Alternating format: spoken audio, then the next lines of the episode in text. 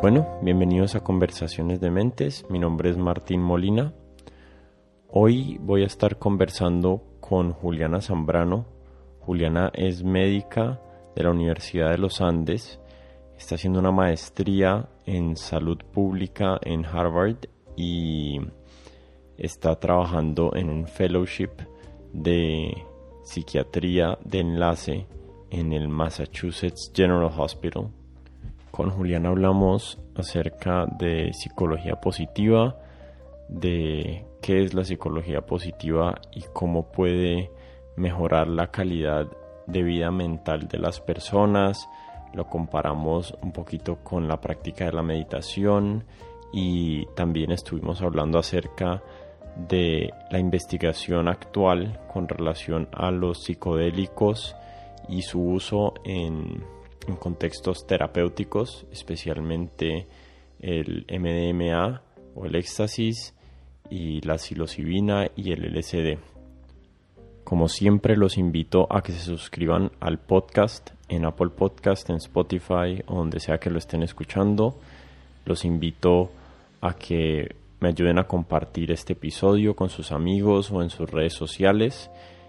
Y también los invito a que se suscriban a la newsletter que estoy publicando, hay veces semanal o quincenal, en donde comparto los nuevos episodios, comparto citas que me voy encontrando de las cosas que voy leyendo y también comparto por lo general una reflexión acerca de algún tema. Se pueden suscribir en la página web www.codementes.com y sin darles más vueltas, les dejo mi conversación con Juliana Zambrano.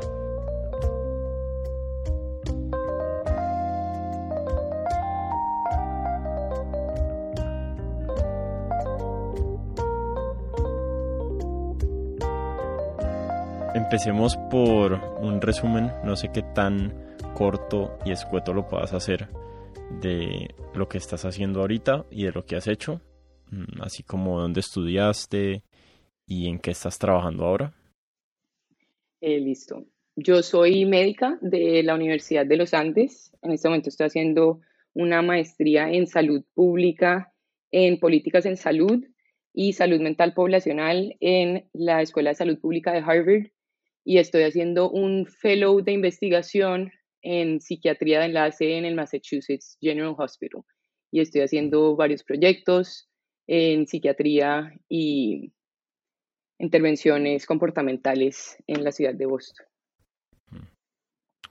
Eh, ¿Y cómo llegaste ahí? ¿Por qué, ¿Por qué, te fuiste por psiquiatría y por qué terminaste en Estados Unidos en esas, en esas, ¿cómo se llaman? Esos fellowships que estás haciendo ahorita.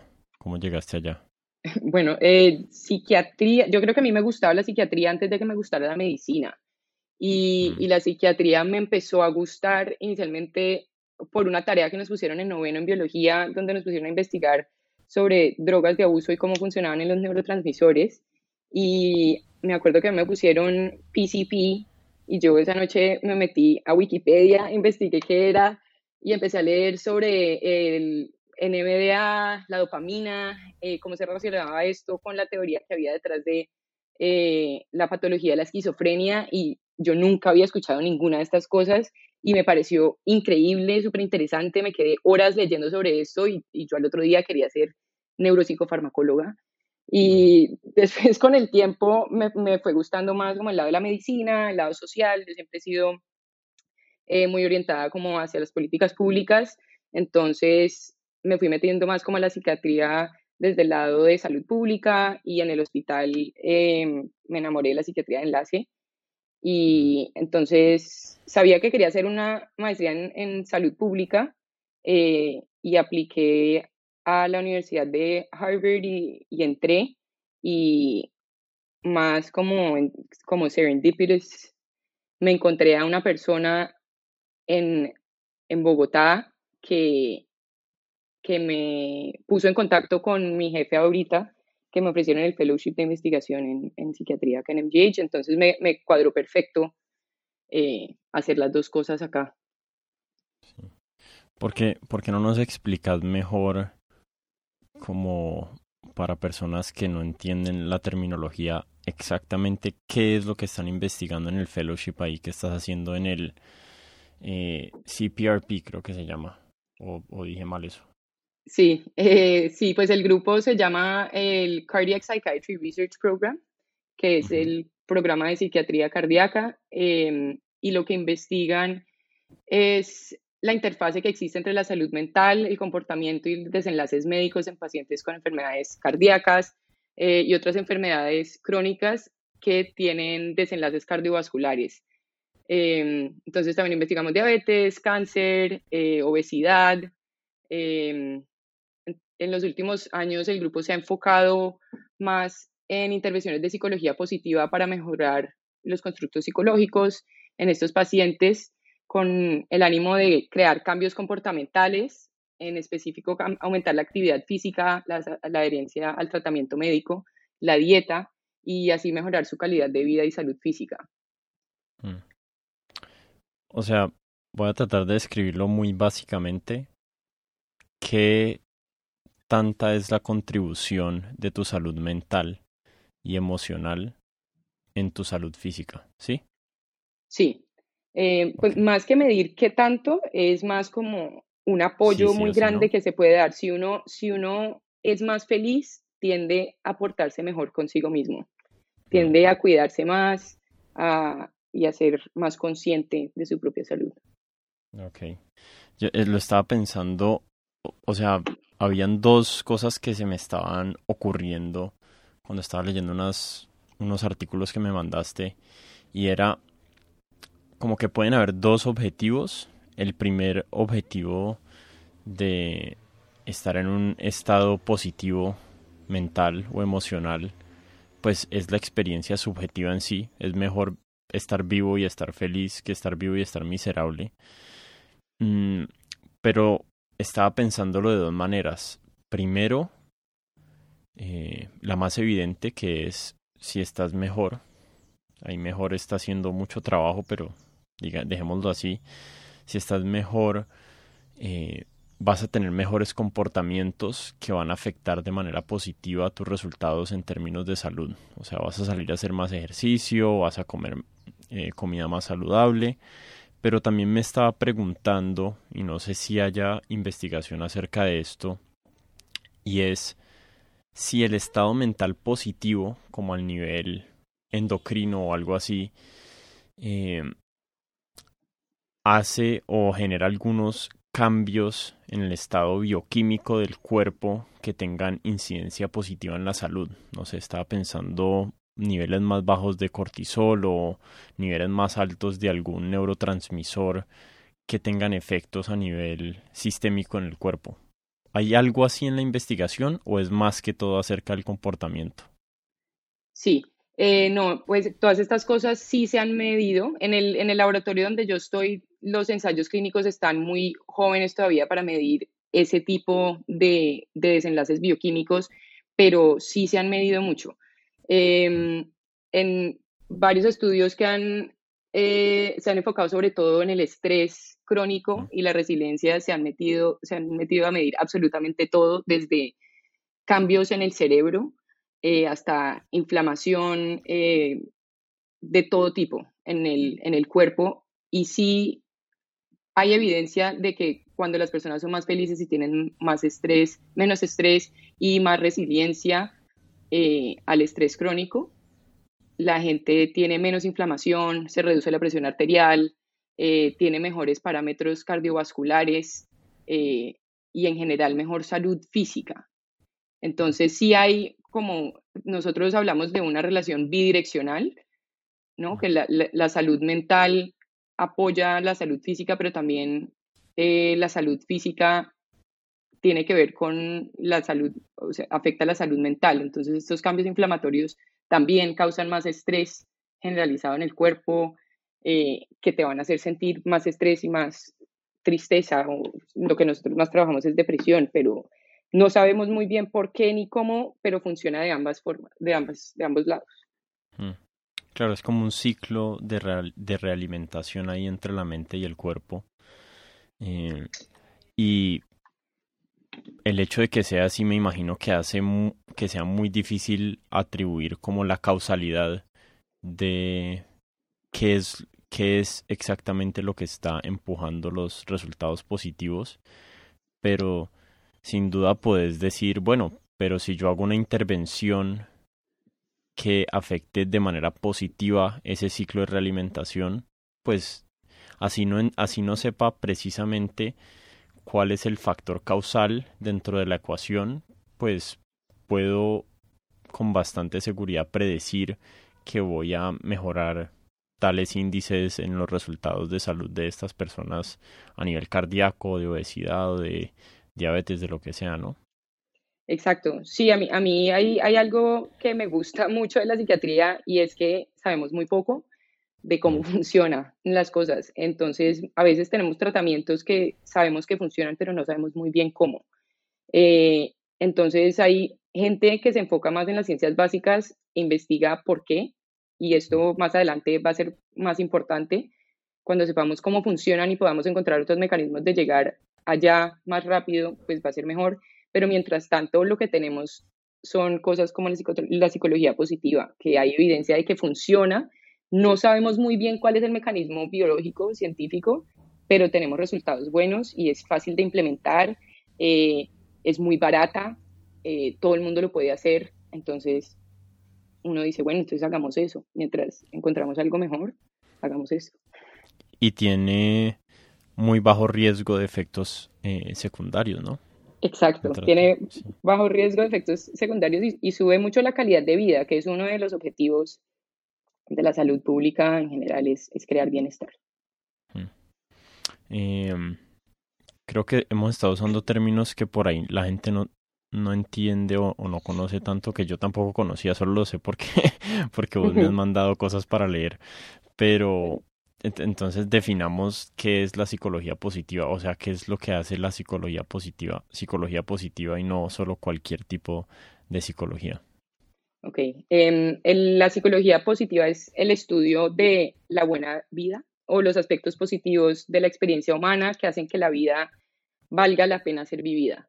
Entonces, eh, tratan de aumentar las emociones positivas eh, y los constructos positivos como el optimismo, la gratitud o el agradecimiento, el afecto positivo, el bienestar, las fortalezas personales, eh, recordar momentos de éxito pasados, resaltar el humor en el día a día, em, realizar actos de bondad, eh, la esperanza, la resiliencia y como todos estos constructos, a pesar de las cosas negativas que estén pasando en la vida, solo teniéndolos en cuenta y reflexionando sobre ellos, te pueden subir el estado de ánimo y tu bienestar general. Es básicamente lo que es la psicología. Y, y dentro de un tratamiento individual, digamos, inventémonos el paciente X, un tratamiento de psicología positiva por lo general va, va acompañado de otro tipo de psicoterapia, como psicoterapia más tradicional, o puede ser únicamente basado en, en mecanismos o en, o en técnicas incluidas dentro de la psicología positiva. Pues, la psicología positiva no es una psicoterapia eh, como tratamiento, me parece a mí, y, cuando, se, cuando ha sido utilizada, la usamos como coadyuvante a otro tipo de psicoterapias, eh, como cognitivo-conductual, eh, o nosotros la usamos en conjunto con entrevista motivacional para crear cambios comportamentales. la psicología positiva sirve más como para amplificar los, los sentimientos de bienestar y más como una prevención de, que caiga el estado de ánimo o que suba un poquito más de lo normal, pero para una persona eh, con una patología como una depresión severa, de pronto la psicología positiva puede no ser suficiente em, y necesita de otro tipo de psicoterapia o psicofármacos, etcétera, para lograr que, que funcione significativamente. Pero, pero entonces la psicología positiva es más un modelo de entender al ser humano, o sea, como un aspecto, como un, una adición al modelo que ya teníamos, o hay algún tipo de tratamiento que se pueda decir que es específico de psicología positiva? Eh, pues yo no diría que la psicología positiva es un modelo de tratamiento, es más como una técnica de la psicología. Eh, mm. Que Danos un ejemplo de algo.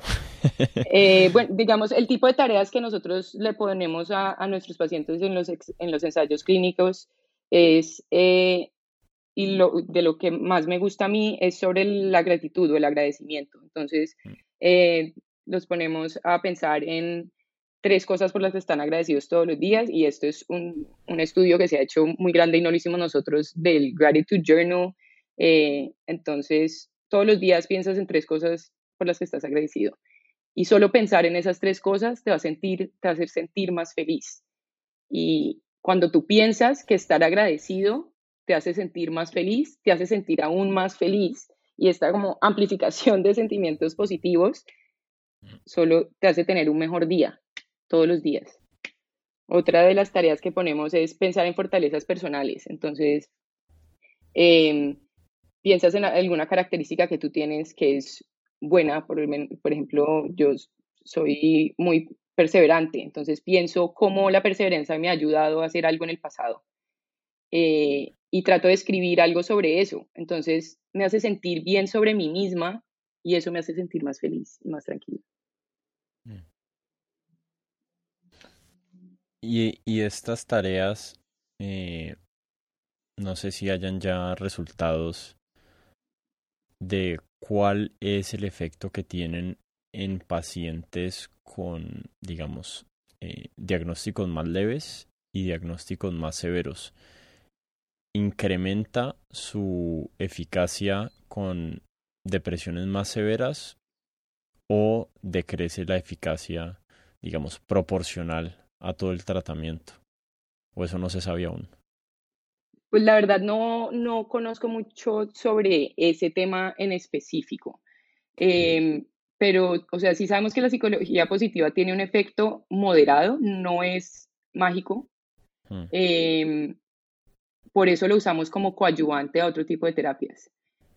Hmm. Pero sobre todo funciona para la gente, como te dije, que no tiene un estado negativo significativo. Entonces, para personas que tienen depresión significativa, la psicología positiva no es suficiente para subirles el estado de ánimo. Yo diría que es más para las personas eh, que tienen un rango de crecimiento o, de optimismo que pueden subir.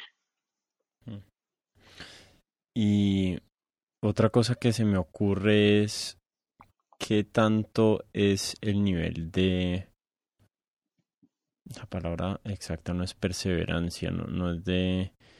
como de permanencia en el tratamiento tienen estos tipos de tratamiento versus fármacos, porque me estoy imaginando que requieren como un poquito más de compromiso y de esfuerzo mental, no sé, de voluntad para llevarlas a cabo.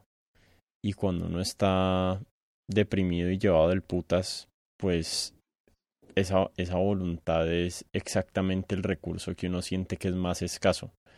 Eh, me imagino que debe ser mucho más fácil, al, menos a nivel eh, subjetivo, tomarse una pastilla que estar haciendo otros tipos de terapias como más que requieran más esfuerzo. No, no solo estoy pensando en, en, en, psicología positiva, sino en, en terapia cognitiva conductual en general. Em, sí, pues mira, la psicología positiva, sobre todo, y como nosotros la hacemos, es que se vuelva una práctica casi diaria. Yo, yo practico psicología positiva casi todos los días y se vuelve una práctica de bienestar casi como la meditación. Eh, todos los días, yo todos los días escribo eh, y siempre termino con cosas positivas, así me levanté emputada con la vida, eh, estresada, ansiosa, siempre trato de terminar con cosas positivas por las que estoy agradecida y a veces describo a la gente, etc. Entonces es una práctica que requiere constancia y nosotros con nuestros pacientes también eh, una de las sesiones que tenemos es cómo puedes aplicar esto que has aprendido en las últimas semanas en tu día a día.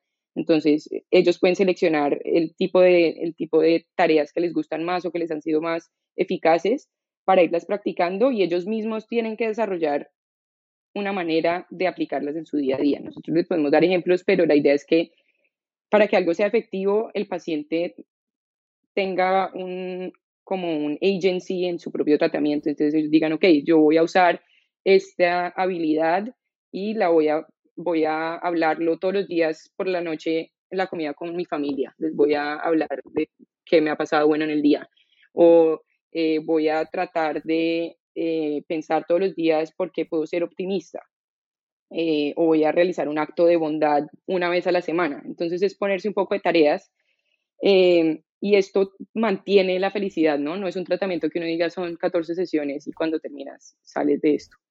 Em, y las terapias cognitivo-conductuales son un poco diferentes, son un poco más profundas y más personalizadas. La psicología positiva es, es más fácil de implementar em, y es más corta, digamos. Pero mi sentimiento con los fármacos es que sí son más fáciles de tomar, eh, te quitan los síntomas, pero, pero no van a ir al fondo del problema. Eh, entonces a mí siempre me gusta decir que los que están tomando fármacos deberían también hacer un tipo de terapia, porque una vez te quiten los fármacos, te quitan, la, te quitan los fármacos. Sí. Sí, yo, yo tengo muchas dudas acerca de, de nuestros sistemas de salud mental actual, pero todavía no, todavía no lleguemos allá. Em, estaba pensando, no sé si conoces la, la pirámide de Maslow, que tal vez tiene algo que ver con psicología positiva, no estoy seguro. ¿Has escuchado de em, la pirámide de Maslow? La, la, el hierarchy of needs. Exacto, el hierarchy of needs, exacto. Ah, ¿cómo, ¿Cómo se traduce eso? Jerarquía de necesidades. Jerarquía de necesidades. Sí. y tiene, ya no me acuerdo exactamente cuáles son las jerarquías una por una. ¿Vos te las sabes? Em, no exactamente, pero sí están pues las, las eh, necesidades fisiológicas o, físicas y, y, de seguridad abajo, que es lo que pues uno tiene que cumplir eh, antes de ir subiendo hacia el, hacia la sensación de comunidad y de, autocompasión y Sí, no, no estarte muriendo primero, no, estar, no estarte muriendo de hambre, ni vivir en una zona de guerra.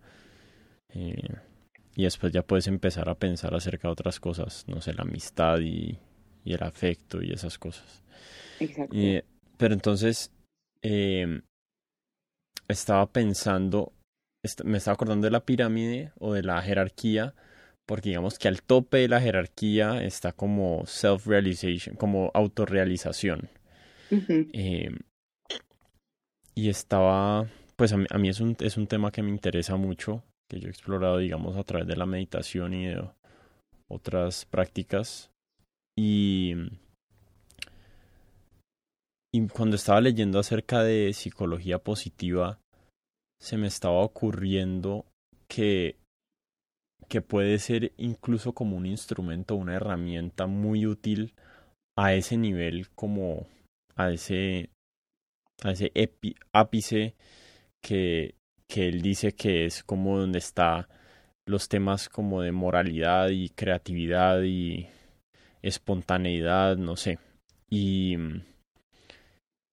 y pensé que, que tal vez una práctica de psicología positiva puede ser útil inclusive no para salir de estados depresivos y estar luchando con algún diagnóstico de salud mental, sino uno en su vida normal y no estás sufriendo, no estás teniendo una crisis depresiva, puedes incorporar algunas de esas técnicas o de esas tareas y mejorar eh, significativamente tus no sé, todos esos parámetros que es lo que nos interesa o, a lo que estamos tratando de lograr.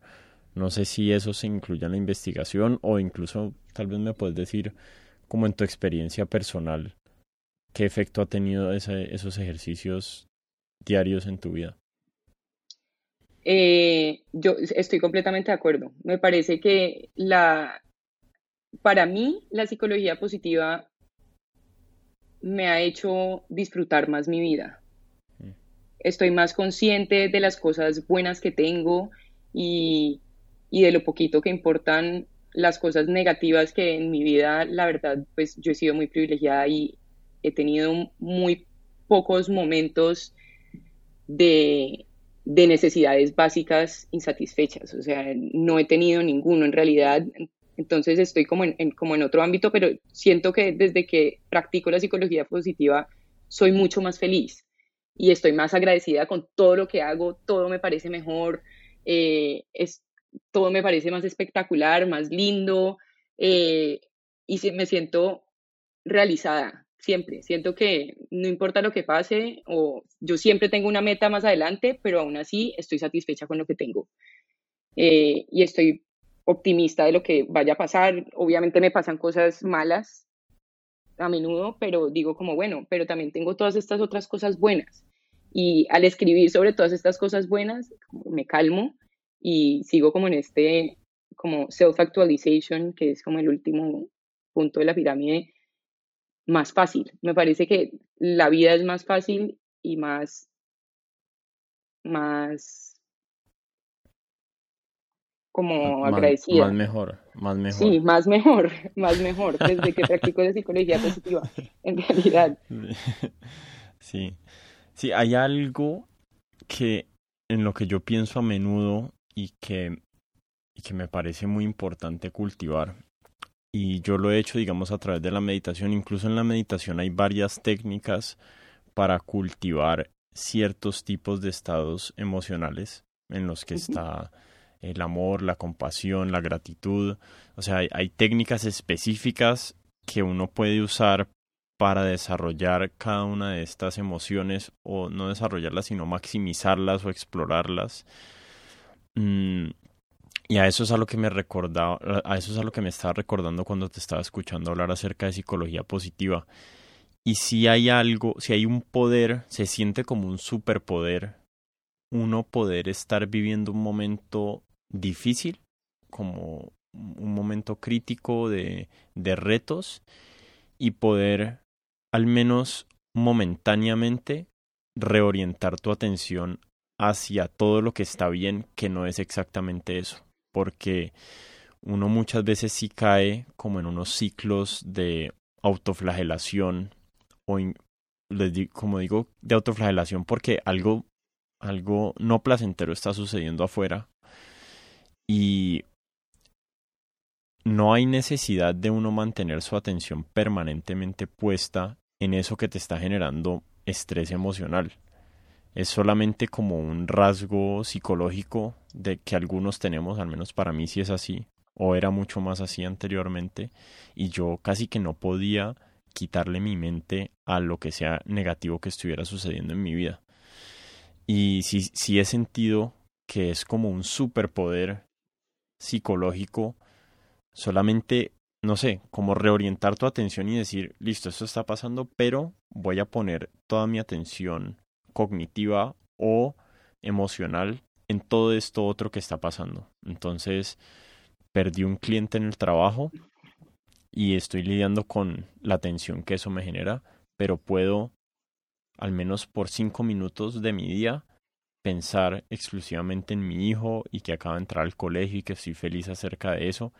Y eso es como un descanso psicológico, es como una renovación, no sé, siento, siento que es como darse una ducha mental para poder seguir lidiando de la mejor forma con las otras cosas que no están saliendo tan bien. ¿Algo así sentís vos? Me, encanta, me encanta cómo lo pusiste como un superpoder y estoy completamente de acuerdo. Y, y, uno lo siente, cuando uno empieza a hacer una práctica diaria, yo lo pues yo he meditado muchos años y ahorita estoy más enfocada con la psicología positiva y en journaling, estoy escribiendo mucho. Los días que no lo hago, lo siento y siento la tensión y siento la diferencia, pero sí, esto es reenfocarse, ¿no? Eh, como darse cuenta de que las cosas negativas están y hay que ponerles atención y solucionarlas y aprender de ellas, pero reenfocar y, replantear cómo voy a abordarlas y, y cuáles son mis fortalezas y cuáles son las cosas positivas de las, con las que puedo continuar. Mm. No quedarse pegado en ese momento. Sí. bueno, yo creo que podemos ir pasando al tema de, de al tema de química y de psicofármacos. Psicofármacos incluye todos los cualquier medicamento que tenga algún efecto sobre el estado mental de una persona o, o es específicamente un tipo de medicamentos? Los psicofármacos son cualquier fármaco que cambie el estado mental de una persona. Ok. Yo soy bastante ignorante acerca de esto, o sea, no tengo ni idea cuál es la diferencia entre un Valium y un Xanax, pero en absoluto. No sé, ni, no sé si son lo mismo o son opuestos. Eh, son muy similares. ¿Son similares o qué? sí. ok. Eh, pero entonces, como que siento que poco a poco, no sé cuándo empezaron los tratamientos con psicofármacos, deben tener, no sé, 150 años o algo así, o 200 años, no sé si más o menos. Pero siento que las últimas décadas, tal vez, esto es todo conjetura, pero eh, siento que las últimas tres décadas o algo así hemos como amped up, hemos como incrementado eh, la tasa a la que las personas están tomando medicamentos. No tengo exactamente las cifras acerca de, de, esto, pero sí he leído mucho a Jonathan Haidt, que es un psicólogo, y él habla mucho acerca de que las tasas de depresión, especialmente en niños, en, personas jóvenes y más que todo en mujeres eh, jóvenes, se han incrementado eh, increíblemente. O sea, las tasas a las que las, a las, que las niñas se, se cortan o se hacen daño y las tasas de intentos de, de suicidio también han crecido Estoy pensando más que todo en Estados Unidos porque no, no tengo la información acerca de Colombia, pero pues de muchas maneras las cosas que van sucediendo en Estados Unidos después se van amplificando. Y sin ningún tipo de evidencia he estado dudando acerca de si hay alguna correlación en los excesos que hemos tenido con los medicamentos hacia niños, con con desórdenes de atención y lo que estamos viendo ahorita a nivel eh, psicológico y emocional en los, en los adultos jóvenes. Mm, no sé si se pasa algo de eso, pero tal vez podemos empezar por ahí a hablar de este tema. Ok, pues em, primero te cuento que en realidad en las últimas tres décadas no ha habido mucho avance farmacológico. Tenemos mm casi que los mismos fármacos que teníamos en los 60 hmm. en psiquiatría. Eh, pero sí hay aumento y no te tengo la cifra tampoco, hay más gente medicada, eso es, hmm. es un hecho. Si esto tiene que ver con el fenómeno, yo llamaría como sociológico de una pandemia de depresión y de suicidio, ha aumentado la tasa de suicidio en virtualmente todas las partes del mundo, sobre todo en adolescentes tampoco te podría decir. No siento que tenga mucho que ver, eh, si, no sé si lo que querías decir es que si una eh, mamá estuvo medicada y tiene algo que ver con la genética o la epigenética del, que causa salud, que causa patología mental en los niños, no te podría decir, pero no le tengo mucha fe a ese lado. Mm. Pero por otros, sí estoy de acuerdo que hay una sobremedicalización y damos muchos fármacos. Em, en déficit de atención y hiperactividad, yo tengo opiniones mixtas. Siento que cuando alguien lo necesita, a veces es muy útil, eh, pero también hay momentos en los que yo me tiraría por otro tipo de tratamiento, eh, enfocar al niño a, a otros tipos de comportamientos antes de tratar un medicamento. Em, los medicamentos para el déficit de atención y hiperactividad mm, no están muy relacionados con la depresión y como el comportamiento en general, pero todo esto de cutting que mencionaste, eh, todas estas conductas de riesgo en adolescentes sí de pronto son como un, como un fenómeno más de copycat, si mi amigo lo hace, yo de pronto también lo voy a hacer y por eso lo vemos más en Estados Unidos que en Colombia. Sí, yo estaba, sí, sí tenía la curiosidad acerca de los medicamentos para la, para el déficit de atención. Eh, estaba pensando si tal vez había alguna correlación con eso. Eh, en realidad, Jonathan Haidt lo que dice es, él, él no habla tanto acerca de los fármacos, sino que él tiene la teoría de que la razón por la cual eh, hay unos niveles tan elevados de depresión e intentos de suicidio, o una de las razones una, una de las causales, eh, él dice que puede ser mm, como la hiper... Ay, ya se me olvidó la palabra.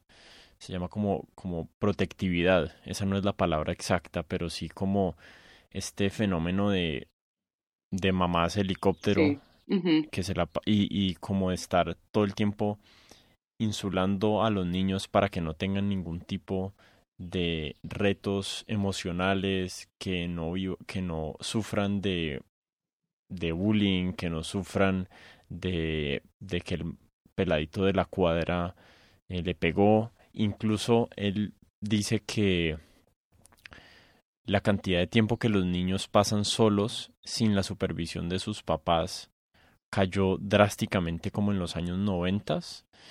Eh, y él cree que hay ciertas habilidades que uno necesita desarrollar, como de autocuidado y de autosostenibilidad, no sé cómo se diga eso, como mental y emocional, que si el entorno no permite que se cultiven, eh, las personas pueden sufrir de un déficit de eso en su adultez. Mm, ya no me acuerdo muy bien, él tiene las cifras y ese libro lo leí como hace dos años, pero sí sé que al menos existe por ahí la teoría de que de que ese fenómeno que estamos viendo es por la sobreprotección de los niños también. Y yo sí tenía la duda acerca del tema de los medicamentos de, de déficit de atención, pero, pero nunca he leído ninguna publicación que, que lo diga ni ningún artículo. Pues eh, el, el, déficit de atención y hiperactividad no es mi, mi tema así de super experticia, pero sí te puedo decir que los niños con déficit de atención y hiperactividad sí tienen cambios estructurales en cómo les funciona el cerebro. ¿Por mm. qué pasa esto?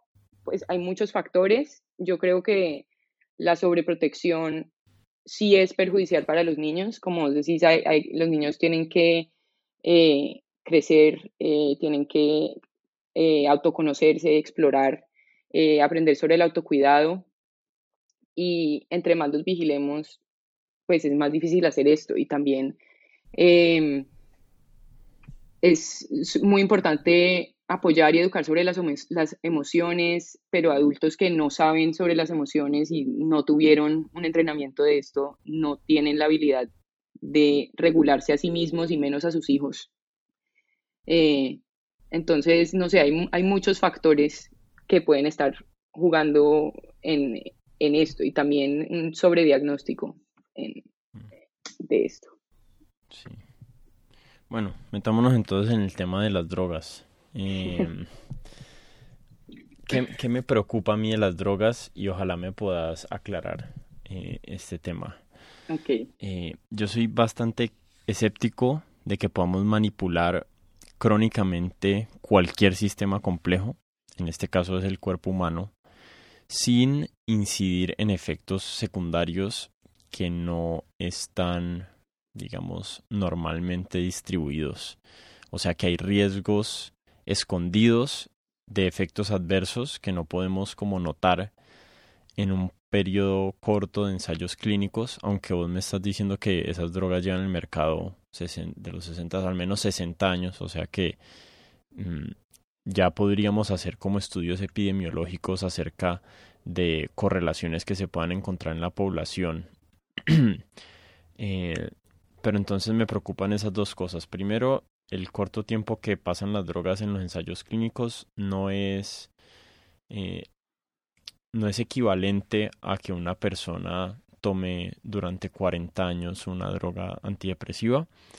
Eh, y también me preocupa cuando las intervenciones son sistémicas y a nivel de poblaciones y no de individuos. Entonces, una cosa es medicar tres o cuatro individuos de una población de 10.000 y después ya algo muy distinto es medicar a tres o cuatro individuos de una población de 100 y después ya cuando se va volviendo más como dos individuos de cada 10 ya es una cosa eh, preocupante. Y no sé cuáles son las tasas de medicación de, personas medicadas para, para trastornos mentales ahorita pero pero no creo que sea como una en diez mil, creo que debe ser más alto que eso.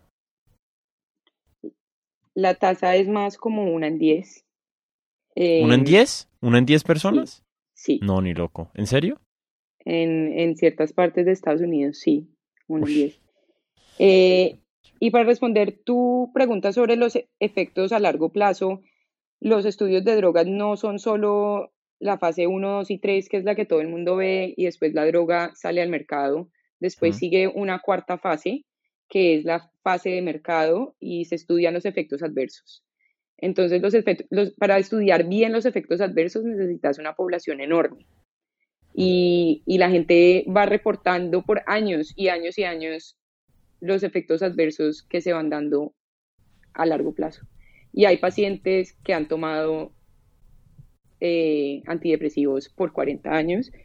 Y los efectos adversos son pocos, obviamente existen, y todos los medicamentos, todos los medicamentos que vas a tomar tienen efectos adversos, o a, veces los efectos adversos hasta pueden ser positivos, son efectos eh, que no estabas buscando inicialmente, pero que te da la droga.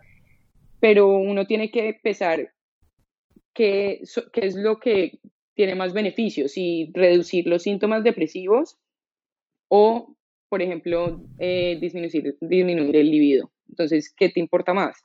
Eh, ¿Tu impulso sexual o no estar deprimido? O que, no sé, si algún, hay algunos antipsicóticos que a largo plazo tienen em, muchos efectos de, eh, ganan mucho peso y tienen efectos cardiovasculares, la gente se termina infartando, no se, muere, no se mueren por efectos del, del trastorno mental o la psicosis que les pudo haber causado, pero se, mueren, se mueren de infartos. Entonces uno ahí tiene que pensar qué es más grave para la persona o qué le pudo haber prolongado más la vida o qué es más importante y también estas son decisiones tomadas con los pacientes. Eh, y uno trata de encontrar el perfil de la droga que tenga menos efectos adversos para la persona y, y si va viendo que algún medicamento está causando más daño que beneficio, no lo cambia o reduce la dosis.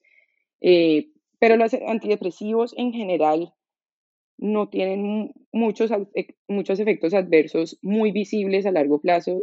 Obviamente, si uno se mete a mirar molecularmente, estoy segura que tiene cambios epigenéticos y cosas rarísimas que nosotros ni siquiera nos imaginamos, pero no te puedo decir cuáles son en este momento, pero sí, o sea, obviamente todos los medicamentos, hasta el Advil, tienen efectos adversos. Hay... Mm, otra cosa que he leído por ahí, que tampoco sé qué tan cierta sea, es que ciertos tipos de antidepresivos, eh, SSRIs, no sé cómo traduce eso, debe ser como inhibidores. Inhibidores de, recaptación. de recaptación de la, de la serotonina. Ok, eso. Eh, pierden su efecto con el tiempo. O sea, mm, hay que ir aumentando la dosis del, del medicamento conforme va pasando el tiempo porque se va generando cierto tipo de resistencia, me imagino que a nivel neuronal, para, para seguir manteniendo los mismos niveles de serotonina en, la sinapsis de las personas. Mm, entonces termina siendo como un... Bueno, dos cosas. primero, si uno en cada diez personas está medicada, eh, o promedio, digamos que una en 100, ya me parece alto. Mm, mi, mi preocupación ahí es como de el efecto de compounding. ¿Sí me entendés? Puede que los efectos adversos no sean significativos a nivel individual, pero ya a nivel poblacional eh, sí se empiezan a volver más significativos. Porque, porque puede que a un individuo el riesgo de tener una reacción adversa o de que un medicamento le genere alguna patología a largo plazo es bajo, pero cuando le estás dando a suficientes personas eh, el medicamento, pues incrementas exponencialmente las probabilidades de que esos efectos adversos se manifiesten. Eh, yo soy bastante escéptico, pero... Eh, pues mira, para responder tu primera pregunta, sí, em, en general todos los antidepresivos, no solo los inhibidores de recaptación de serotonina, pierden efectividad a largo plazo. Eh, yo en este momento estoy yendo a la, clínica de ketamina, em, que es como el último fármaco estrella de la depresión, hmm. em, para la depresión más refractaria, y aún ese pierde efectividad a largo plazo. ¿Y la, y la ketamina se toma a diario o la ketamina la es La ketamina se hace, hay dos formas de, de, de darla como medicamento, una es intranasal y la otra es intravenosa. La intranasal hay como una, una fase inicial donde, bueno, las dos, una fase inicial donde la das dos veces a la semana, es las primeras seis dosis y después hay dosis de mantenimiento. La intranasal termina siendo como cada dos semanas o hasta una vez a la semana y la intravenosa dura un poquito más, cuatro semanas más o menos. Eh, pero es un video, o sea, te toca ir al hospital y estarte tres horas ahí mientras te infunden, eh, porque es un anestésico, entonces es como, es harto, pero funciona. Eh, para la gente que no, no para todo el mundo, pero es, es, una, es otra cosa que tratar si nada más te funciona.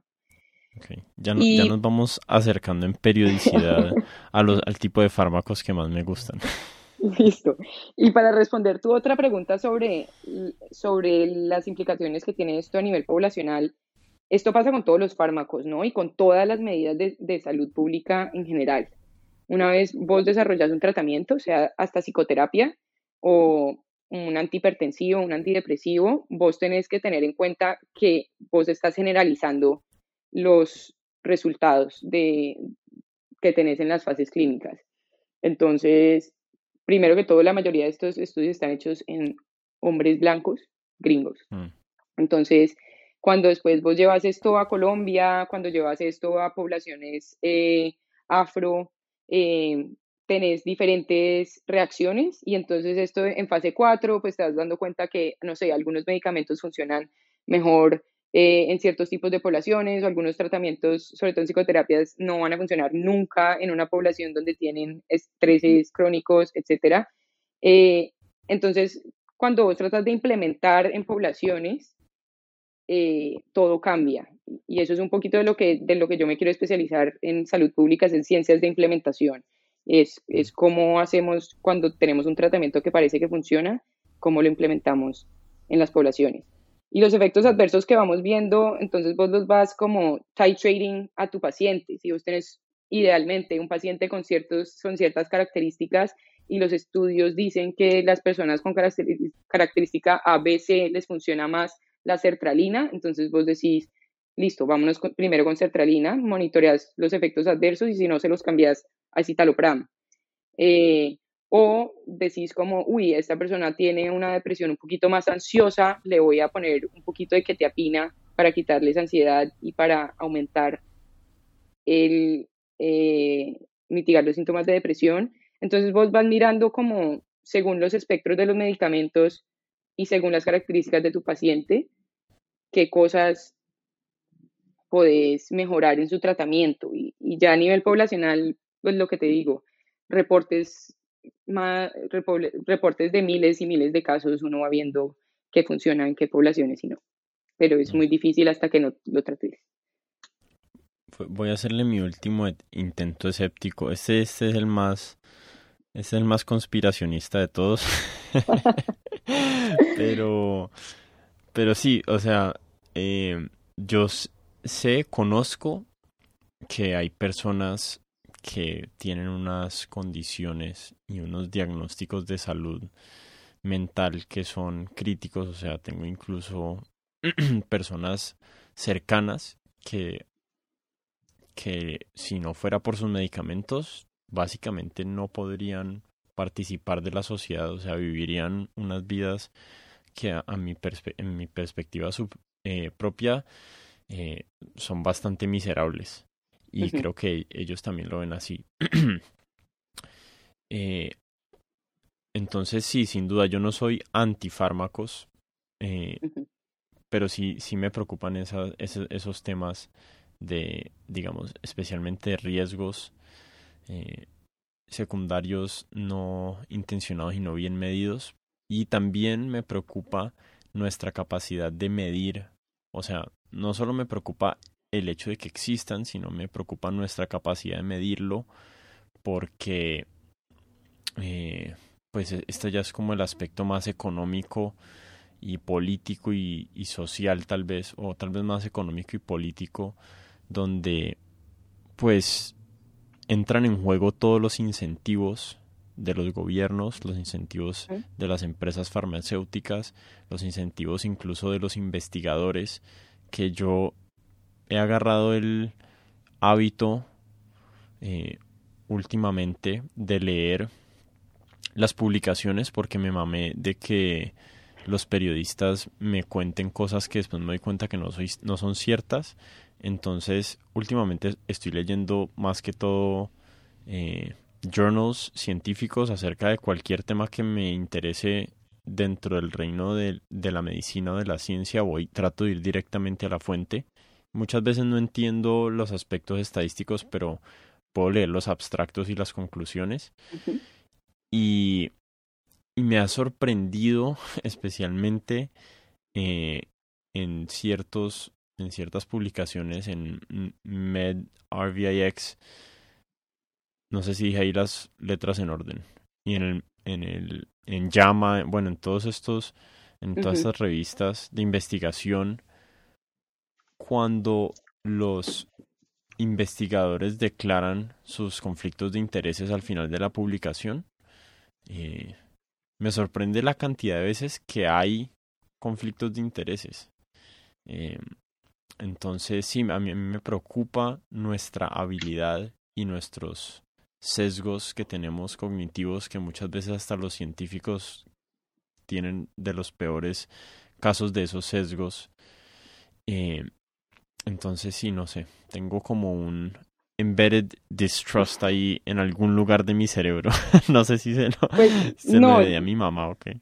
Yo estoy de, yo estoy de acuerdo. Eh, Big Pharma es miedoso y, y yo tampoco soy fan, o sea, la manera en la que yo quisiera aproximarme a todos mis pacientes es, si no necesitan un fármaco, no se los voy a dar y si les doy un fármaco y podemos hacer algún tipo de terapia para solucionar el problema, porque muchas veces un fármaco te va a ayudar a que una terapia sea más efectiva, vamos a tratar de quitar el fármaco a largo plazo, a no ser que lo necesite.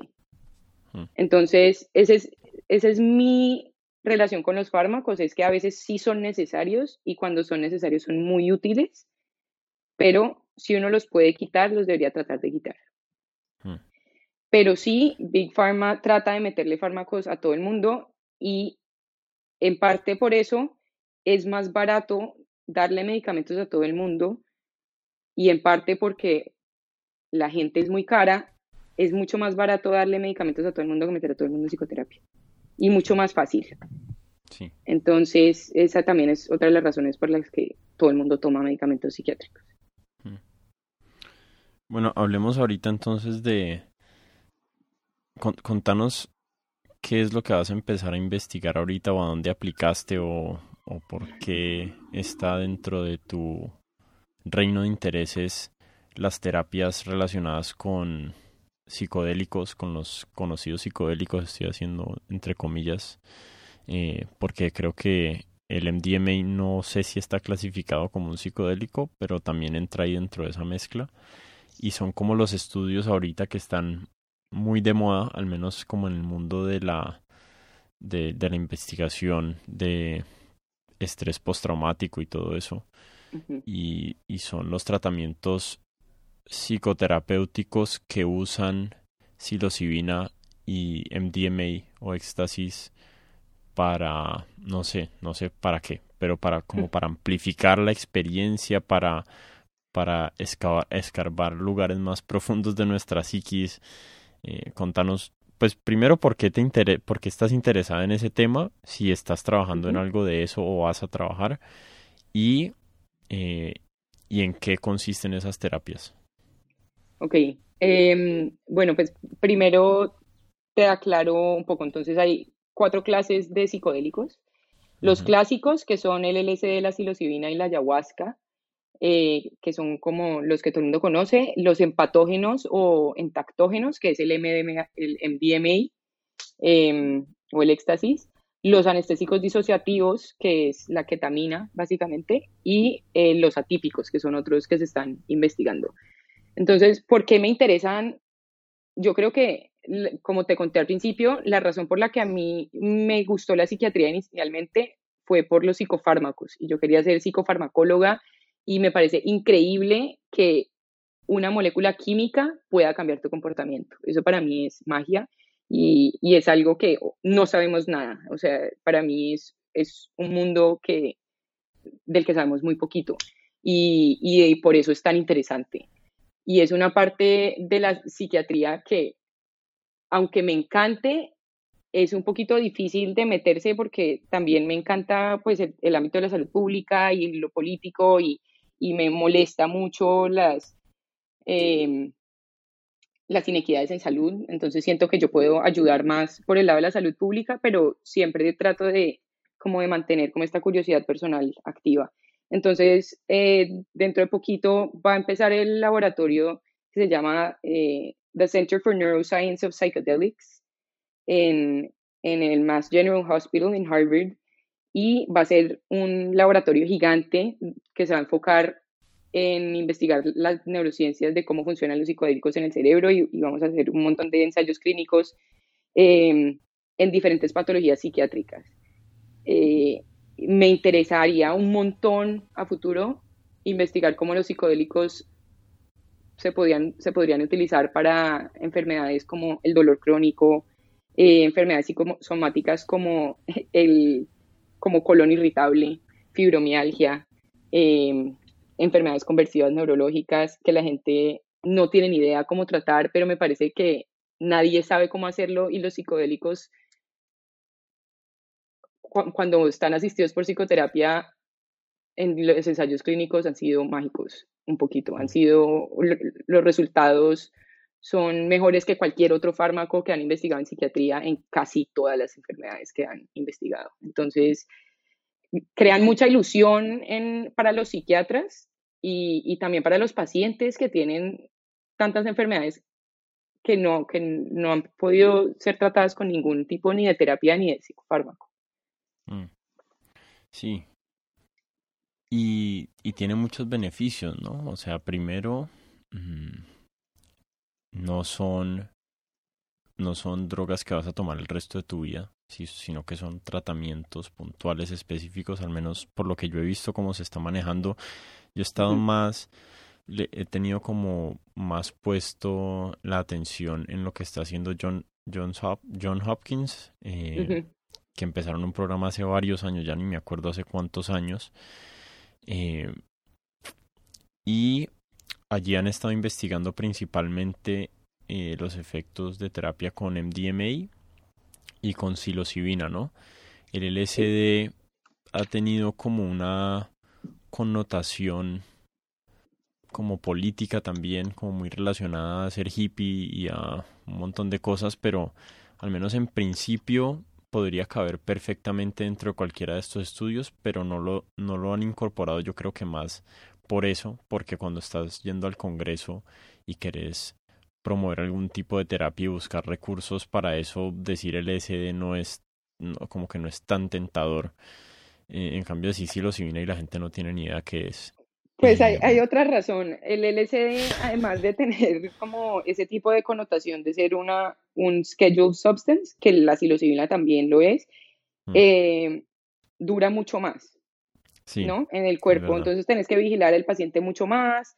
Em, y parece que los resultados son similares que la psilocibina. Entonces la psilocibina es más fácil de controlar, dura menos y, tiene los mismos efectos. Entonces es, es, es como una mejor sustancia para investigar. Igual el LSD sí se está investigando en algunos ensayos clínicos.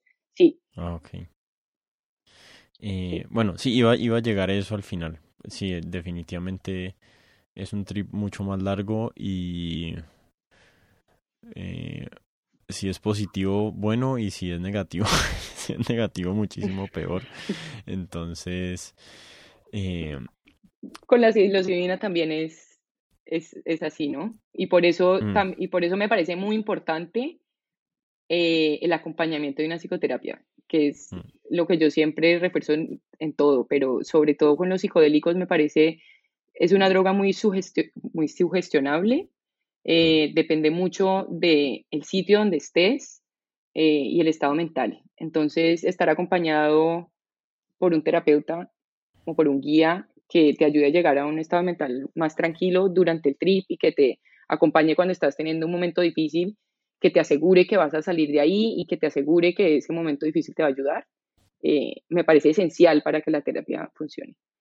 Mm. Y, y lo que dijiste inicialmente de una de las cosas muy buenas que tienen eh, los psicodélicos es que no requieren que tomarlos todos los días. De hecho, eh, tienen un fenómeno que se llama taquifilaxia y es que si uno los toma un día, saturan tus transmisores, entonces al otro día no te va a funcionar, tienes que tomar dos o tres veces la dosis, hasta cinco veces, entonces primero no te funciona y segundo no, ni siquiera te apetece. Entonces, esa es una de las razones y también los efectos parece que duran seis meses después, o sea, no tenés que volver a, tomar eh, psicodélicos hasta seis meses después, te dura eh, el tratamiento, por ejemplo, en la depresión. Y, y se ha visto que funcionan en cosas como adicciones, que no hay nada para las adicciones en psiquiatría.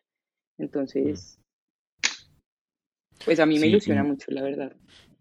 Incluso, mm, otra cosa que a mí me ha sorprendido, o no, antes de eso, una manera que me parece muy útil de usar los psicodélicos, obviamente yo no soy psiquiatra, pero eso es así como que se me ocurre, es que digamos que en ese periodo de gracia que tenés después de la, de, de la sesión o del par de sesiones que tengas con, con la psilocibina y con, y con el terapeuta, eh, es como un espacio como fértil para que vos apliques un montón de otras eh, terapias psicológicas o psiquiátricas para que para que ese efecto incluso pueda durar más tiempo o que la persona durante ese periodo adquiera herramientas en términos de psicología positiva o de o de terapia cognitiva conductual.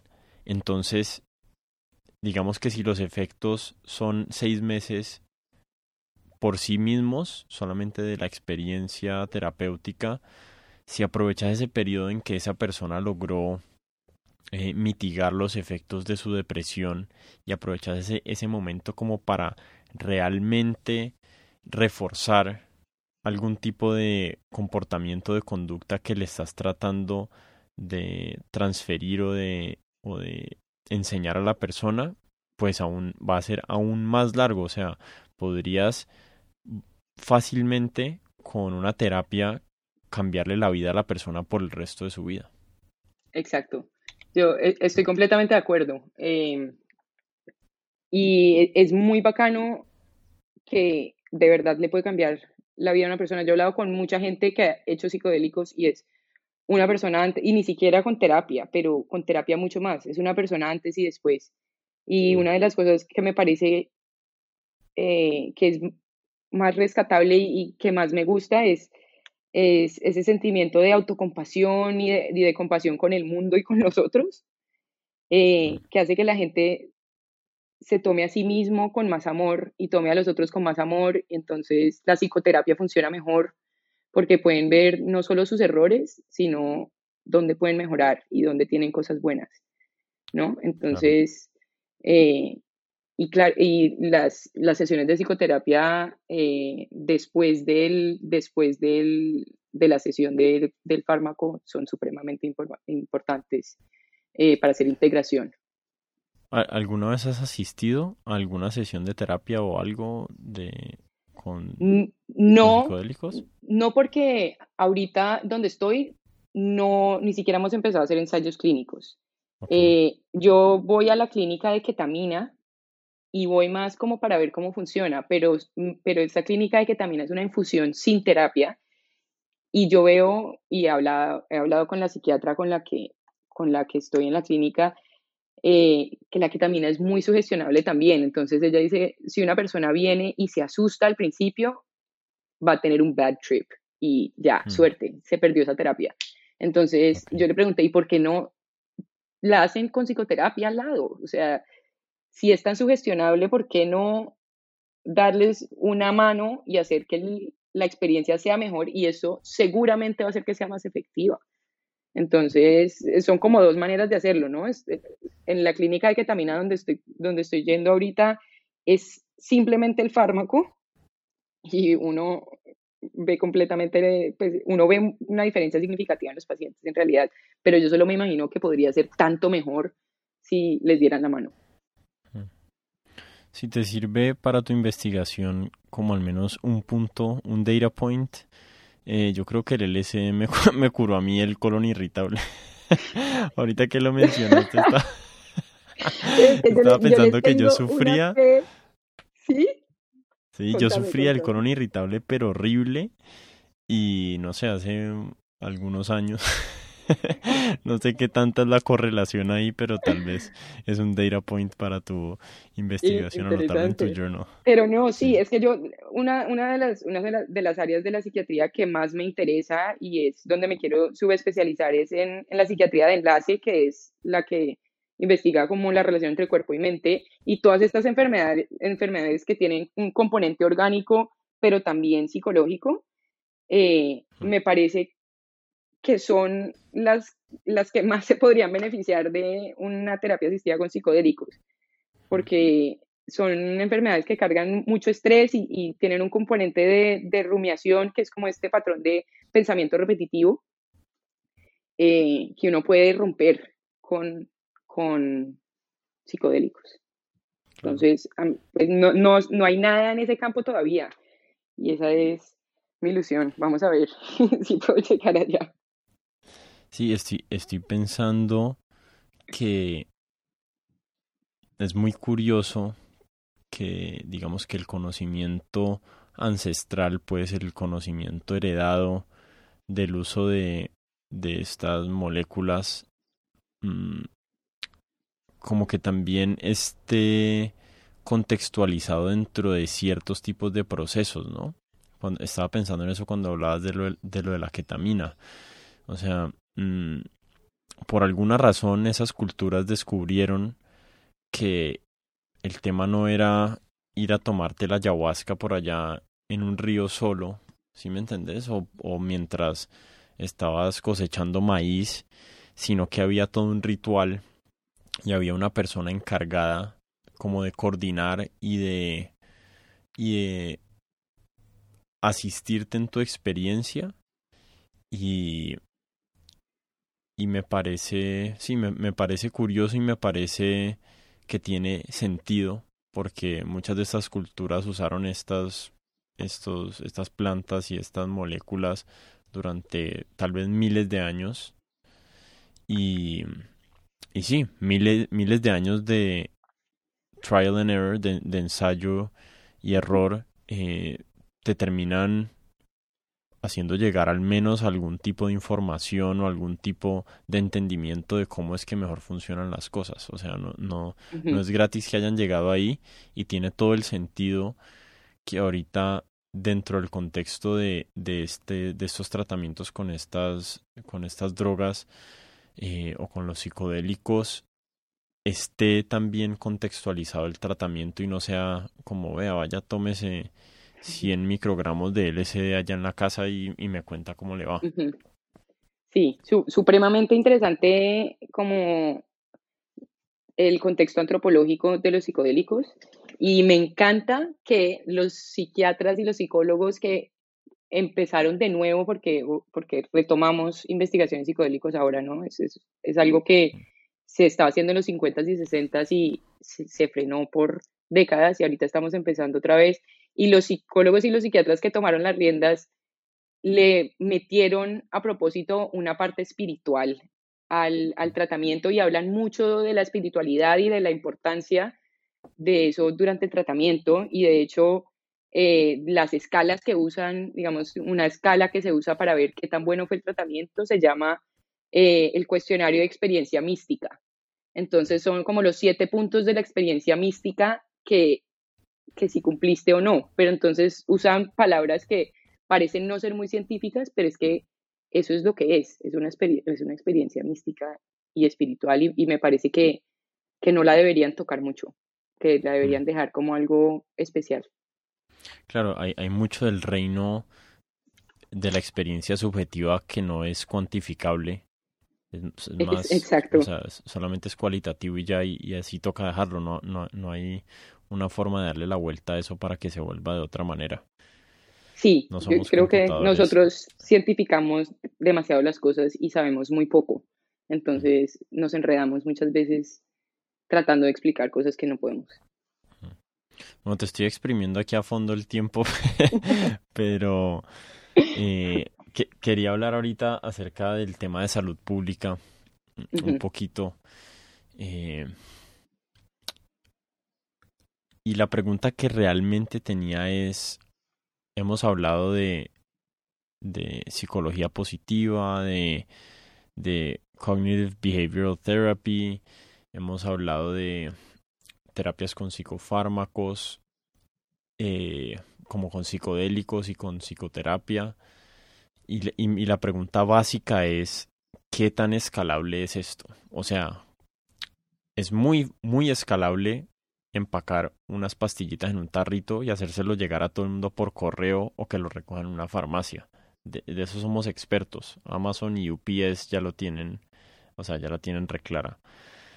Pero qué tan escalable son estos tipos de terapia, cómo hacemos para que, o sea, para resolver los problemas que cada vez se vuelven más grandes y de una proporción más grande de una población cada vez más eh, o, o, creciente en el mundo. ¿Vos le ves futuro a esto a nivel global y ves que las personas de más bajos recursos van a tener acceso a estos tipos de terapias o te preocupa que se queden como tal vez en algo como muy selectivo y de personas que puedan pagar este tipo de tratamientos em, como de manera individual o con pólizas de salud o algo así. Bueno, eh, voy a empezar con lo último que termina, con lo último que hablamos, que es los psicodélicos. Ahorita está terminando la fase 3 de uno de los, del estudio más grande con psicodélicos hasta ahora, que es el estudio de, de MAPS, eh, que es la Asociación de Psicodélicos, que es usando MDMA para síndrome de estrés postraumático. Entonces, en este momento, los resultados son tan contundentes que a pesar de COVID y de que no van a llegar a los números que tenían que llegar, el FDA va a aprobar el uso de, de MDA para tratar el síndrome de estrés postraumático. Una vez el, FDA lo aprueba en Estados Unidos, eh, el insurance o el seguro lo empieza a cubrir. Entonces, la gente puede acceder fácilmente a este tipo de terapia. Entonces, eso es como una luz en la historia de los psicodélicos, ¿no? Que si, si esto lo aprueba la FDA, significa que es un tratamiento que la gente ya no va a tener que pagar del bolsillo. Pues eh, también, por otro lado, hay mucha gente que no tiene cobertura, etcétera, que es como otro problema, pero por lo menos eh, los seguros van a tener que cubrir este tipo de terapias. Y mientras vamos viendo, investigando las otras cosas con psilocibina, eh, los tratamientos para la depresión están un poquito más lejos y, y, son tratamientos que además, pues, si no estás en un ensayo clínico son ilegales, entonces te toca buscarte a alguien que te lo haga. Entonces eso lo veo un poquito más lejos. Pero, pero que, es, que ellos hayan llegado tan lejos, que MAPS haya llegado tan lejos eh, y buscándose la política pública y luchando contra el sistema, es como una luz de que esto puede llegar a ser algo eh, que se puede implementar. Obviamente, como todo lo que requiere a un psiquiatra o a un psicólogo entrenado, va a ser caro eh, y es menos fácil que simplemente mandar el fármaco por correo, como decís. Eh, para otro tipo de cosas como psicoterapias, eh, ahorita voy a empezar a, trabajar en un proyecto también muy chévere eh, del, del Mass General Hospital que trata de hacer una cosa que se llama ingeniería reversa. Entonces tratamos de entrenar a gente que no es profesional en psicología, que ni siquiera son profesionales, en técnicas de terapia cognitivo-conductual. Eh, para apoyar a gente de la comunidad que, de nuevo, esta es para gente que no necesariamente tiene una patología, ¿no? O que tiene síntomas muy leves. Entonces, lo que hacen, e, lo que hacen estas personas que estamos entrenando con técnicas de, psicología y de psicoterapia es apoyar a, la gente de su comunidad y enseñarles eh, cómo regular mejor sus emociones, eh, cómo afrontar mejor los problemas, eh, cómo resolver estos patrones cognitivos errados un poquito mejor, al punto que no tengan que ir a psicoterapia que cuesta 700 dólares la hora. Entonces, si te ligan con un par tuyo, eh, además de tener pues tu psicofármaco, también estás trabajando y resolviendo y hablando las cosas que te están molestando. Entonces, lo que estamos tratando de hacer es amplificar eh, la, cantidad de gente que sabe sobre salud mental y que te puede apoyar. Entonces, puede ser con diferentes técnicas, incluyendo psicología positiva. Eh, y lo que yo siempre le digo a mis amigos, cuando ellos dicen como, bueno, pero esto que es la psicología positiva o esto cuando se va a implementar, yo les digo, cuando nuestros abuelos eran chiquitos, nadie hacía ejercicio. Mm. Y cuando nuestros papás eran chiquitos, nadie meditaba. Y ahorita la meditación, el bienestar, el ejercicio es algo que en nuestra generación se habla un montón. Y más y más la gente se empieza a cuidar más y empieza a investigar más y la, y la salud mental está en tus manos y, y hay muchas maneras de hacer eh, terapia cognitivo-conductual por internet, unos procesos como de tareas que te van poniendo y vos vas mejorando y te van midiendo y vos mismo te vas dando cuenta que te sentís mejor. Y vas reportando y si tenés unos síntomas eh, más agudos te refieren a un psicólogo, a un psiquiatra. Entonces, estas son como una de las maneras. otras de las maneras es el, grupo donde yo trabajo, todas nuestras intervenciones son por teléfono.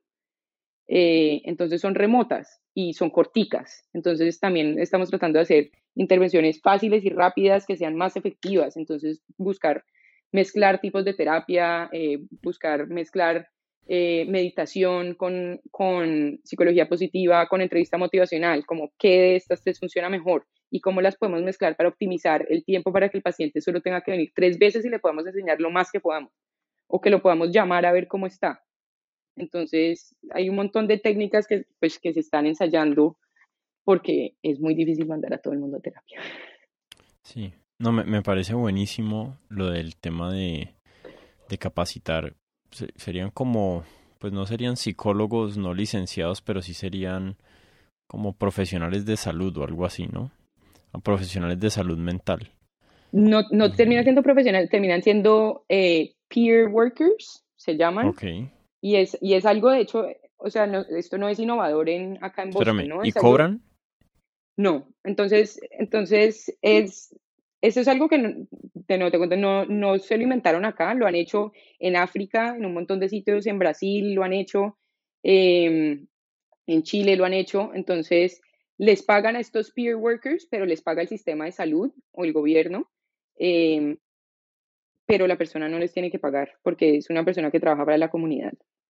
Mm, entonces, no, no es parte de tu insurance, pero tampoco, eh, tampoco es, o sea, tampoco es un servicio voluntario o gratuito. Claro. lo que sí le veo como un cuello de botella muy difícil de superar, porque sí necesita personas entrenadas y me parece que necesita personas hasta mucho más, mucho más entrenadas que para una psicoterapia normal es el tema del tratamiento con psicodélicos. Porque es que, o, sea, los estados mentales en los que uno está, en esos estados, son hipersensibles. O sea, eh, la mayoría de la gente igual usa esas drogas de manera recreacional y no sé, no sé qué tanto daño psicológico se puede hacer uno eh, solamente experimentando ahí a la loca con, con psicodélicos, al menos como en mi caso personal, yo los he usado, pero, pero he tenido muy en cuenta, porque digamos los empecé a usar después de que empecé a leer acerca de la investigación y he tenido muy en cuenta en mis experiencias personales lo importante que es el, lo que le dicen el set and setting, ¿cierto? Em, pero pues sí veo el cuello de botella ahí porque pues necesitas terapeutas para que atiendan a la gente. Y no, y no es como una terapia de una hora, sino que es una terapia de seis horas y, y necesitas citas previas y después los como los follow-ups. Entonces, eh, sí, pues de acuerdo, eso, eso sí no es algo que es tan, tan fácil de, de amplificar, pero para, o sea, para algo sí se están entrenando los psicólogos y los psiquiatras, para cosas que se necesitan especialistas, ¿no? La idea es descentralizar el cuidado de salud mental hasta donde se pueda. Eh, o sea, nosotros también trabajamos otra cosa que es el trabajo colaborativo, que es que las enfermeras se encargan de un paciente, y tratan todos sus síntomas, incluyendo los psiquiátricos, y si algo agudo pasa, va donde el psiquiatra. Eso es descentralizarlo, ¿no? El psiquiatra para de ser la única persona que tiene que ver con su salud mental y solo lo trata cuando es necesario. Entonces, este tipo de cosas, como las terapias asistidas por psicodélicos, que de hecho, gente con maestría en psicología, terapeutas con maestría, no, no tienen que ser psiquiatras ni psicólogos con PhD, están implementando este tipo de terapias y, se entrenan en un programa muy estructurado que hace MAPS eh, y la idea es entrenar a más gente y a más gente y claro, no, no pueden tratar a todo el mundo, pero es que tampoco todo el mundo lo necesita en este momento. Sí, sería increíble que todo el mundo tuviera más compasión y, con todo el mundo y, y uno de los ensayos clínicos más interesantes es uno de que va a ser eh, mindful self-compassion y con eso tratar de tratar la depresión. No es, no es ni siquiera enfocándose en tratar los síntomas de la depresión, sino enfocarse en aumentar la compasión, la autocompasión. Y para eso sí, se necesita entrenamiento, pero pues para algo está la gente que se tiene que entrenar. Sí, yo, yo no soy tan de la movida de Richard Halpert en los años 60 de, de estarle dando LSD a todo el mundo que se le cruzara por enfrente, pero, pero si de alguna manera encontráramos una manera como sociedad de... O sea, es que los indígenas tenían este rite of passage, este, este ritual de, de maduración por una razón, o sea, no era gratis y y a mí sí me parece una herramienta de autoexploración increíble. Entonces, me, sí me gustaría democratizarla lo más posible, teniendo en cuenta todas las precauciones. Eh, Totalmente. Yo, yo, no, yo, de no, yo no le puedo recomendar a todo el mundo que vaya y experimente em, con psicodélicos porque hay cierto tipo de personas a las que de pronto no les caería muy bien y tampoco legalmente les puedo recomendar a la gente que los tome, pero sí me parece una herramienta de autoexploración muy interesante y es difícil, es, difícil encontrar cómo hacer que todo el mundo em, o que la gente que quiera pueda hacerlo acompañado de, de algún guía. Hmm. Sí. Sí. Bueno, eh, última pregunta porque hemos, hablado como de muchas cosas que ambos estamos entusiasmados, pero me gustaría terminar como en una nota bien pesimista. Mentira, no, pero, pero sí me gustaría saber, todas estas cosas nos entusiasman, ¿no? Lo de la psicología positiva y, y los temas de meditación y, los temas de psicodélicos, pero a nivel de salud pública mental, ¿qué es lo que más te preocupa en este momento? ¿Qué es lo que crees que más le debemos prestar atención como sociedad o como inclusive como especie mm, que veas que son pueden ser fenómenos nuevos o pueden ser fenómenos antiguos que todavía no hemos resuelto pero que ¿Qué es lo que más te preocupa en este momento? Lo que más me preocupa,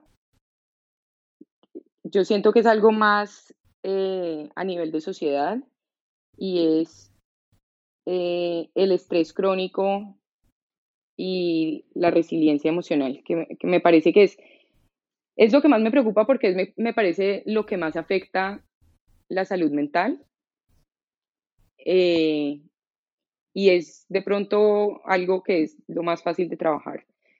Em, si uno pudiera crear desde chiquitos a los niños em, un programa de entrenamiento de regulación emocional, que entiendan sus emociones, aprendan a regularlas, eh, hacer tareas de resiliencia, de meditación, de reducir el estrés, todo esto no solo disminuiría el, la cantidad de patología mental, sino de patología orgánica en general, en total.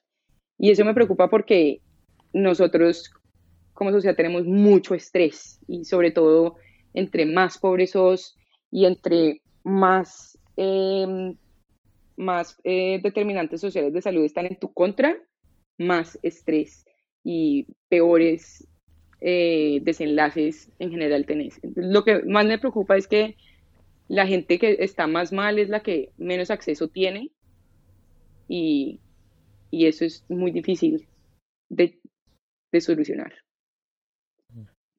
Sí, a mí el tema del estrés me preocupa mucho también. Yo escribí un ensayo que debe estar en mi página web que le puse...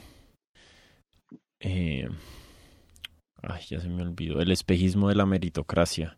y en una de las partes de, de ese ensayo escribí acerca de los efectos que han encontrado a nivel neurológico que tiene el estrés en niños eh, o que tiene en niños que crecen en, en, hogares con altos índices de estrés y después la incapacidad en promedio obviamente que le genera a esos individuos en en hacer una tarea que es súper básica o, súper esencial para uno poder mm, ser exitoso en, en, la, en la manera en que la sociedad está conformada, que es... Em, ay, fue puta, se me acaba de olvidar. Eh, algo gratification, em, como eh, posponer la gratificación. Se llama... Ay, ya se me olvidó el término preciso, pero bueno. Eh, el, el punto es que muchas de las cosas importantes que vas a hacer en tu vida son es crucial para poder hacerlas no estar buscando la gratificación a más corto plazo sino que si te quieres graduar de medicina o sea es un objetivo a seis años al menos entonces poder mantenerte en ese objetivo incluso sentarte a tomar un examen como el ICFES o como el SAT, eh, requiere de tu capacidad de posponer la gratificación de mirar tu celular o de ponerte a pensar acerca de cualquier otra cosa. Entonces, crecer en ese entorno de altos niveles de estrés afecta eh, la manera en que se desarrolla tu corteza prefrontal y entonces tiene una incidencia altísima en los resultados que pueden tener eh, después más adelante en su vida las personas que están sujetas a ese tipo de, de entornos. Eh, sí, es un tema que me preocupa mucho a mí también. Absolutamente. El estrés y el trauma en la, en la infancia eh, son, son muy fuertes y, esta es la población más difícil, más difícil de involucrar también en, el tratamiento de salud mental. ¿no? Nosotros vemos en nuestros ensayos clínicos la gente que no se mete en los ensayos clínicos es la gente que más se beneficiaría de ellos. Por ejemplo, en, en los ensayos que nosotros hacemos de psicología positiva, eh, cuando nosotros entrevistamos para hacer consentimientos informados, los que menos tienen tiempo, los que, los que dicen, no, esto no me va a servir, son los, la gente que no tiene plata, que no tiene tiempo, que tiene demasiado estrés en su casa, que, que los hijos están mal, que están las drogas, y esta es la gente que nunca va a llegar al sistema de salud mental. Claro, sí.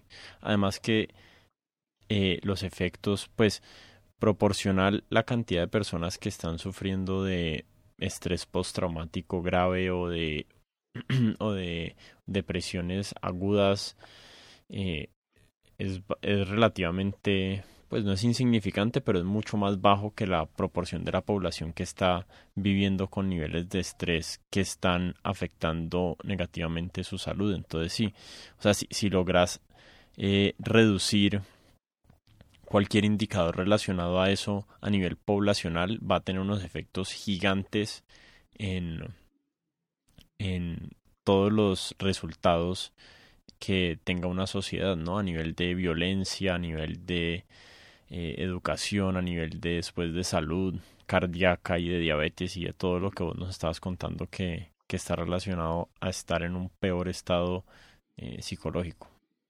Absolutamente creo que te saqué el, jugo hoy. Eh, qué chimba de conversación. Hace rato quería que habláramos. Eh, fue mucho mejor de lo que pensaba. Y estoy feliz de que hayas pasado por aquí. Ojalá cuando ya estés trabajando en esto, en este tema, le demos otra repasadita, tal vez en un año o algo así. Eh, estás siempre que quieras venir aquí a conversar, estás invitada. De una, no. Muchísimas gracias por la invitación y muy chévere. Me, encantó la conversación. Por acá nos veremos.